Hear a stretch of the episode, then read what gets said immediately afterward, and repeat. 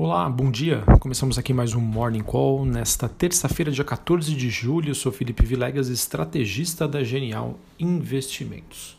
Bom, os ativos de risco nesta manhã estão apresentando uma leve recuperação após uma forte reversão de tendência que aconteceu ontem à tarde, segunda-feira, dia 13. É, digamos que a deterioração da pandemia nos Estados Unidos e a posterior notícia de uma reversão do processo de reabertura no estado da Califórnia, nos Estados Unidos, foram um dos principais motivos para essa deterioração do mercado que aconteceu é, no final do dia de ontem. E nesta manhã nós temos os futuros das bolsas americanas ensaiando um movimento positivo, enquanto as bolsas na Europa caem, se ajustando à baixa das ações americanas que aconteceram na sessão passada. Isso acontece porque o mercado europeu fecha antes se não me engano, ali por volta das duas, três da tarde, horário de Brasília, enquanto as bolsas nos Estados Unidos fecham mais tarde, em torno de 5 horas da tarde, horário de Brasília. Então, esse movimento de recuperação que nós temos hoje para o mercado americano e de queda para as bolsas na Europa, nada mais é do que um movimento de ajustes. Esse movimento de queda também aconteceu aqui no Brasil. A bolsa ontem que fechou com uma queda superior a 1%. Bom, o petróleo tem a sua segunda queda consecutiva, com expectativa de que a OPEP mais reduza os cortes de produção. Essa reunião está sendo esperada para essa semana. E os metais industriais caem na Bolsa de Londres. Bom, é, a gente comentou ontem que a agenda macroeconômica é, seria muito forte essa semana. É, e para hoje nós temos dirigentes do Fed que falam ao longo do dia. Nos Estados Unidos, nós também temos dados de inflação, é, o CPI, que será divulgado às 9h30. Em relação ao Brasil, em termos de agenda, às 9 horas da manhã, índice de atividade econômica, o famoso IBCR, que é um, uma proxy para o PIB brasileiro, esse que é um índice divulgado mensalmente pelo Banco Central. Na agenda do dia também temos o começo da temporada de resultados corporativos nos Estados Unidos e que será extremamente importante para a dinâmica das bolsas, é, tanto do, dos, dos próprios, do próprio Estados Unidos quanto também para o mundo.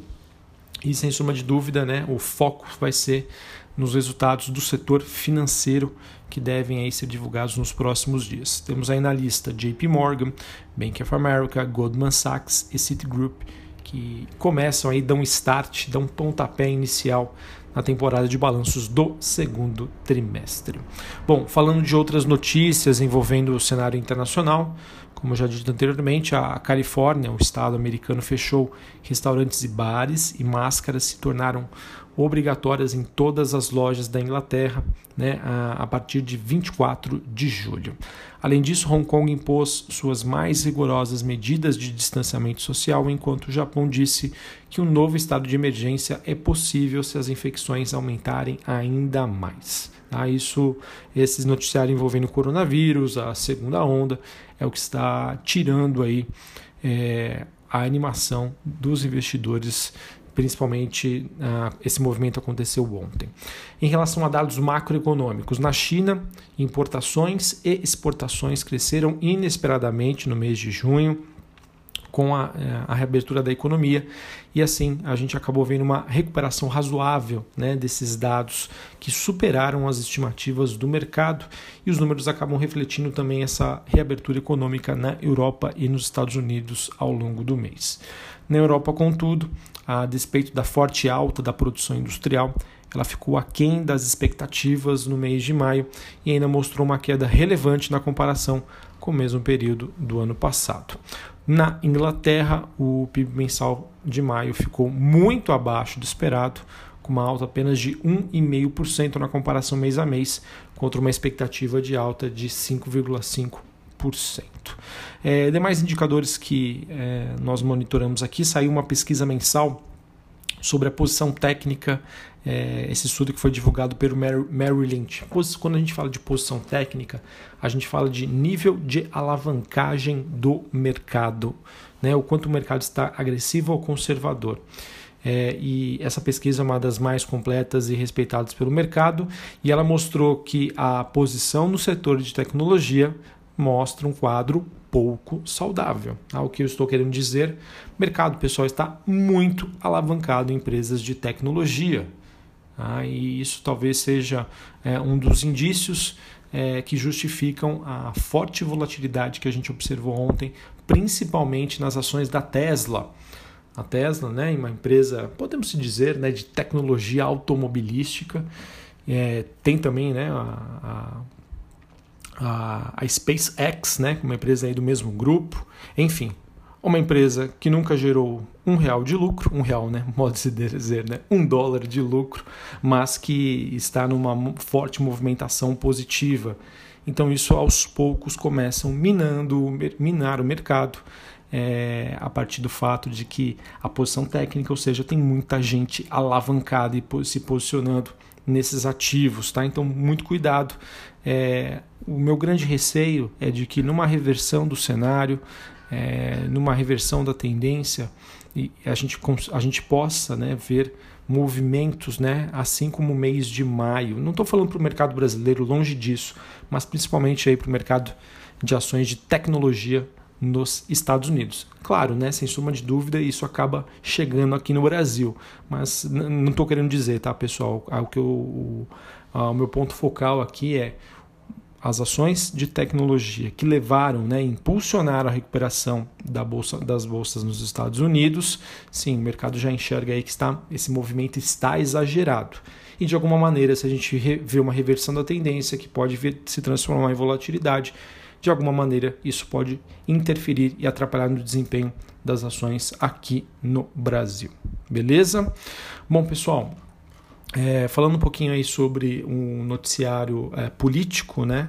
Não temos nenhuma grande novidade, né, para essa terça-feira, mas queria compartilhar aqui com vocês, né? Para quem não conseguiu acompanhar ontem no canal do YouTube na, da Genial Investimentos, a gente fez uma entrevista, né, com o vice-presidente Hamilton Mourão e a entrevista né, acabou repercutindo né, nos mercados.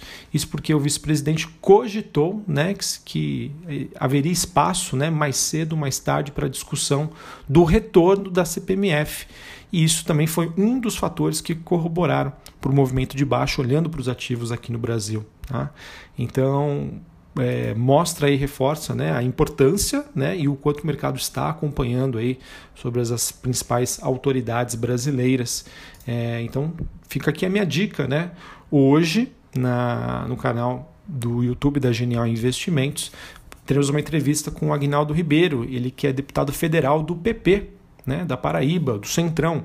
Será às 11h30 da manhã então não percam, vai ser uma, uma live imperdível para você que gosta de acompanhar né, todo o noticiário político, novidades e das últimas entrevistas né, que foram feitas no YouTube da Genial Investimentos com Rodrigo Maia, com o vice-presidente Hamilton Mourão, sim, elas mexeram com o mercado.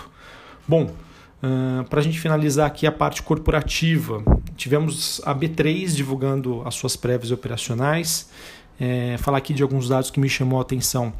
O volume financeiro médio diário é, está agora em 32,4 bilhões de reais, um crescimento de mais de 100% na comparação no ano. E o número de investidores cresceu 130% na comparação anual, ou seja, é, junho de 2019 e junho de 2020. O número agora de investidores ficou em 2,678 milhões. Muito bacana.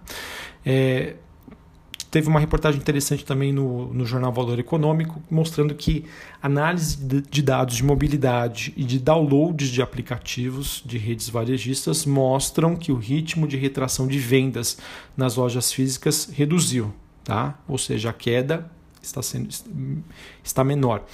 Em contrapartida, as operações online dão sinais de estar perdendo força. Então isso pode impactar aí B2W, Magazine Luiza, Via Varejo. Esse foi um estudo feito pelo Goldman Sachs. Então fiquem atentos.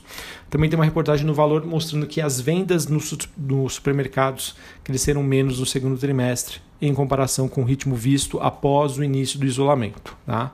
O mercado ainda acredita né, e projeta um cenário positivo para o setor, mas ressaltam que os, os consumidores estão buscando aí, é, por promoções, então não necessariamente apesar do recorde de vendas, isso vai se transformar em maiores receitas é, para Carrefour e Pão de Açúcar, né, dois exemplos de empresas né, do, do setor de supermercados que estão listadas na Bolsa Brasileira. Bom, a Petrobras, é, de acordo com um comunicado feito por um fundo norueguês, o fundo KLP, ele destacou que a companhia né, cresceu fortemente, significativamente nos seus, nos seus processos de governança e que, por conta disso, ela voltou a ser elegível para investimento. Uma notícia aí bacana para a Petrobras. Uh, que mais? E, e, uma última notícia aqui que pode impactar bastante. Acredito que parte disso já foi precificada ontem. A ação da Valide subiu muito e foi confirmada né, na, entre o fechamento de ontem é, e até o momento que a Valide comprou, acertou a compra de 51% da Mitra por até 17,5 milhões de reais, né? ou seja, esse valor pode ser menor a depender uh, dos contratos que foram pré-acordados. Com a aquisição, a Valide então acaba ampliando seu portfólio de produtos e serviços para a vertical Cidades Inteligentes, com soluções dedicadas à qualificação da gestão pública através da tecnologia e inclusão digital acredito que isso aí também possa chamar bastante atenção no mercado. Bom, pessoal, então eu fico por aqui. Um dia aí difícil de se prever, né? Com o mercado entre a cruz e a espada, início da temporada de balanço nos Estados Unidos, agenda forte macroeconômica e dados em que, infelizmente, envolvendo aí o coronavírus mundo afora, acabam sendo muito ruins. Então, todo cuidado é pouco. É, vamos ver né, se pelo menos com tanto de notícia negativa, né?